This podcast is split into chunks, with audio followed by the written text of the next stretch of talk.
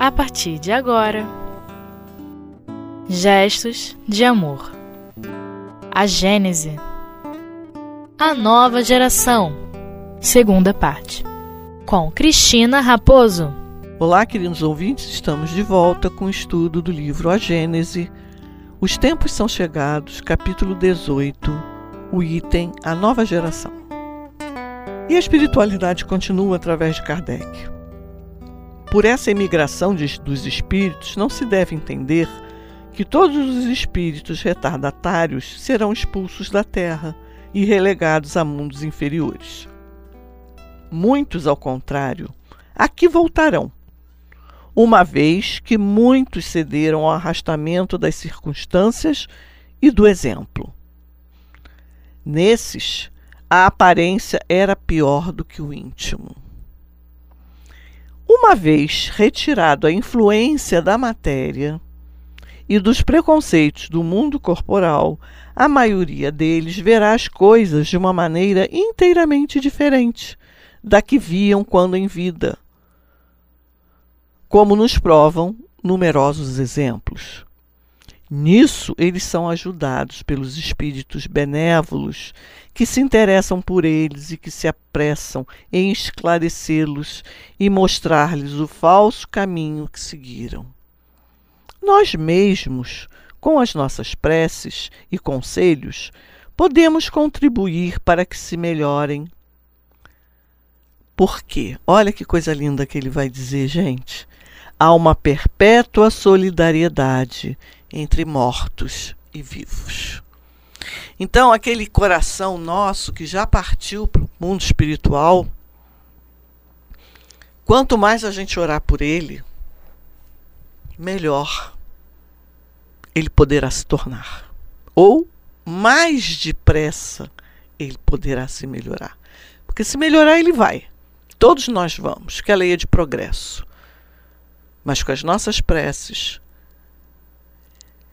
esse caminho ele se torna breve. E continuando, a maneira pela qual se opera essa transformação é muito simples. E como se vê, ela é toda moral e não se afasta em nada das leis da natureza. Que os espíritos da nova geração sejam novos espíritos melhores ou os antigos espíritos que se melhoraram. O resultado é o mesmo. Desde o instante em que eles apresentem melhores disposições, é sempre uma renovação. Assim, segundo as suas disposições naturais, os espíritos encarnados formam duas categorias. De um lado, os retardatários que partem, e de outro, os progressistas que chegam. Ele se refere à nova geração como os progressistas. E continua.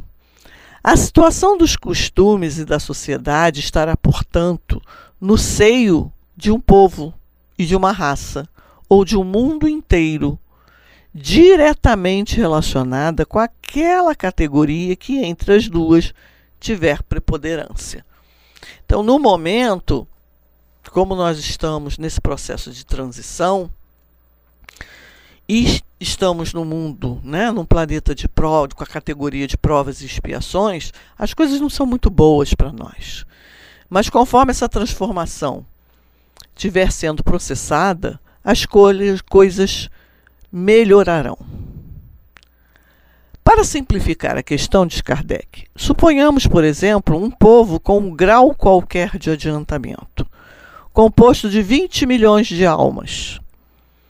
A renovação dos espíritos se fazendo ao mesmo tempo e por, proporcionalmente às extinções, isoladas ou em massa, houve necessariamente um momento em que a geração dos espíritos retardatários prevalecia em número podemos dizer que hoje ainda estamos assim. Sobre os dos progressistas, que não comportava mais que raros representantes para fazer predominar o bem e as ideias progressistas ficaram ou ficam paralisadas. Ora, uns partindo e outros chegando após um dado tempo, as duas forças se equilibram e sua influência se contrabalança. Mais tarde, os recém-vindos estão em maioria, ou estarão em maioria, e sua influência se torna, se tornará preponderante, embora ainda entravada pela influência dos antigos. Estes, os antigos, né, os das influências do mal, continua, com, estes continuando a diminuir enquanto que os outros, os, os progressistas, se multiplicam. E os do os atrasados acabarão por desaparecer. Chegará então o um momento em que a influência da nova geração será exclusivo. E ele diz mais, gente. Isso, esse processo não se pode compreender sem se admitir a reencarnação. Fica incompreensível para qualquer um. E ele diz mais: assim se realiza a transformação da humanidade. Sem a emigração, quer dizer, a partida né? isto é, a partida dos espíritos retardatários que não devem voltar, ou que só podem voltar após se terem melhorado. Deus é tão bom que dá tanta oportunidade para gente, meus irmãos. Nos dá tempo de melhorarmos e de voltarmos. Aí sim, diz ele, a humanidade terrestre não ficaria, por isso, indefinidamente estacionada. Porque os espíritos mais atrasados, por sua vez, avançam. Mas seriam precisos séculos, talvez milhares de anos, para alcançar o resultado que, num primeiro momento, meio século bastaria. Meio século dos nossos, diz ele, para se realizar. Uma comparação comum fará compreender ainda melhor o que se passa. Imaginemos, outro exemplo que ele nos dá, né, para ficar bem claro, um regimento composto, na sua maioria, por homens turbulentos e indisciplinados, e que nele provocam uma desordem que a severidade da lei penal terá muitas vezes dificuldade para reprimir. Esses homens são os mais fortes, porque são mais numerosos. Eles se amparam, se encorajam, se estimulam. Os poucos bons hum, não exercem muita influência. E essa não é a imagem da sociedade atual? Mas conforme os, os votados às turbulências e à indisciplina forem sendo expulsos do regimento, a cabo de algum tempo, teremos o mesmo regimento transformado por soldados que se encaixem com sentimentos e ética diferentes. E nele a boa ordem terá substituído a desordem. E assim acontecerá com a humanidade regenerada. As grandes partidas coletivas não têm somente por objetivo ativar, quer dizer, acelerar as emigrações, mas também transformar mais rapidamente o espírito das massas, livrando-a das mais influências e dar maior ascendência às novas ideias. Muita gente não entende por que, que há essas catástrofes, esses terremotos, essas tsunamis, os maremotos, essas inundações que devastam a nosso planeta Terra e levam consigo muitos irmãos para a pátria espiritual. É por isso é porque muitos, diz Kardec, estão maduros para essa transformação apesar de suas imperfeições, que partem a fim de se retemperar em uma fonte mais pura. Enquanto que, se ficassem no mesmo meio e sob as mesmas influências, teriam persistido nas suas opiniões, na sua maneira de ver as coisas. Agora nós vamos parar um pouquinho, vamos dar um intervalo e depois continuaremos com esse assunto tão interessante.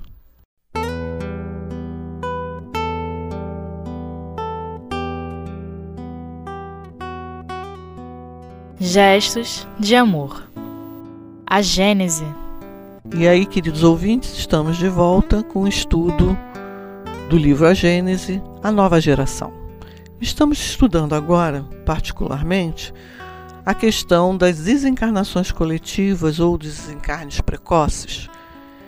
E a gente pode ficar com a ideia que a espiritualidade nos deixou através de um da mediunidade que quando um desses irmãos nossos é livrado das mais influências, é para que na realidade esse irmão não enverede ou não continue enveredando por caminhos errados, por escolhas equivocadas. Então ele é retirado da terra, do plano terreno, para que não lhe aconteça coisa pior. Isso é muito interessante de raciocinar em cima, porque às vezes a gente acha que Deus é injusto, que levam os mais novos e deixam os mais velhos, ou levam os bons e deixam os ruins. E também tem aquela questão, né? Aquele que já cumpriu a sua pena, ele tem que ser liberto que aí, se não for liberto, aí sim será uma injustiça. E nós somos assim, como se estivéssemos presos ao planeta Terra. E quando nos livramos do corpo físico, em decorrência do fenômeno da desencarnação ou da morte do corpo, nós nos libertamos. Qual é o condenado que, uma vez vencido o seu prazo de reclusão, vai querer ser tão solidário com seus colegas de cela que não vai querer sair? Isso não dá para entender. E os outros ficam até alegres porque esse companheiro conseguiu a liberdade. E é isso sim que a gente deve entender a justiça divina. E como ele continua dizendo, estão maduros e já estão prontos para ir. Uma estada no mundo dos espíritos bastará, se tiverem entrado no caminho errado, para descerrar os olhos, porque ali eles veem o que não podem ver sobre a terra, diz Kardec. O incrédulo, o fanático e o absolutista poderão então, uma vez transformados no plano espiritual, voltar com ideias de fé, tolerância e liberdade. A regeneração da humanidade, portanto, não tem absolutamente necessidade de renovação integral dos espíritos. O que ele está querendo dizer com isso, né, gente? Que e Deus não precisa criar novos espíritos só voltados para o bem para ocuparem o lugar daqueles que estão partindo aqui na Terra. Não. Somos nós mesmos que estamos indo e voltando e nos melhorando e nos reformando no plano espiritual para chegarmos aqui e regenerarmos o planeta mais uma vez e mais uma vez e mais uma vez, quantas vezes forem necessárias. A regeneração, portanto, da humanidade não tem absolutamente essa necessidade. Basta uma modificação em suas disposições morais. Essa modificação ocorre com todos os que estão predispostos a ela. Assim, os que voltam não são sempre outros espíritos, mas frequentemente os mesmos espíritos, pensando e sentindo de uma outra maneira. É um desses movimentos gerais o que acontece nesse momento e que deve realizar a remodelação da humanidade. A multiplicidade das causas de destruição é um sinal característico dos tempos. Olha só, a multiplicidade das causas de destruição. Então não se morre mais por uma situação. São várias modalidades de desencarne: violentas, naturais, as, ditas acidentais, catastróficas. E isso é uma característica desses tempos, uma vez essas modalidades devem apressar a eclosão dos novos germes. É como se fossem as folhas de outono que caem e que serão substituídos por novas folhas plenas de vida, visto que a humanidade tem suas estações, como os indivíduos têm as suas idades. As folhas mortas da humanidade, diz Kardec, caem levadas pelas rajadas e pelos golpes do vento, mas para renascerem mais vivazem, sobre o mesmo sopro de vida que não se extingue mas se purifica. Para o materialista, os flagelos destruidores são calamidades sem compensações, sem resultados úteis, uma vez que, segundo ele, aniquilam os seres para sempre. Mas a gente sabe que o para sempre é um ponto de vista, né? Ou a vista de um ponto. Porém, para aquele que sabe que a morte destrói apenas o envoltório, traz flagelos não têm as mesmas consequências e não lhes causam o mínimo pavor. Ele compreende o seu objetivo e também sabe que os homens não perdem mais por morrerem juntos do que por morrerem isoladamente. Uma vez que, de uma forma ou de outra, isso sempre terá que acontecer. Porque, gente, vejamos bem, a coisa mais certa da vida é a nossa morte. E realmente nós ainda não, nós ocidentais, né, digamos assim, não conseguimos nos acostumar a isso. A morte continua sendo uma tragédia para muitos. Não que a espiritualidade queira que fiquemos insensíveis a esse fenômeno. Não, de maneira alguma. Apenas que tenhamos o nosso coração pacificado quanto a essas questões. Que não existe aniquilação do ser, existe a extinção do corpo. E que nós permanecemos para todo o sempre. Aí sim e que esse mesmo espírito poderá voltar a fazer parte do nosso convívio, da nossa família, das nossas relações, de uma maneira ou de outra, se assim for necessário, para ele ou para nós. Partindo do princípio que Deus sabe o que faz e que é ju soberanamente justo e bom, nada é aniquilado, nada é destruído. Lavoisier, o nosso querido cientista, cientificamente já dizia para gente: na natureza, e o que é a natureza, minha gente? É a lei de Deus. Nada se cria, nada se destrói, tudo se transforma. E estamos vivendo esse clima de transformação. E Kardec termina assim: os incrédulos rirão dessas coisas e as tratarão de quimeras. Mas digam o que disserem, ninguém escapará à lei comum.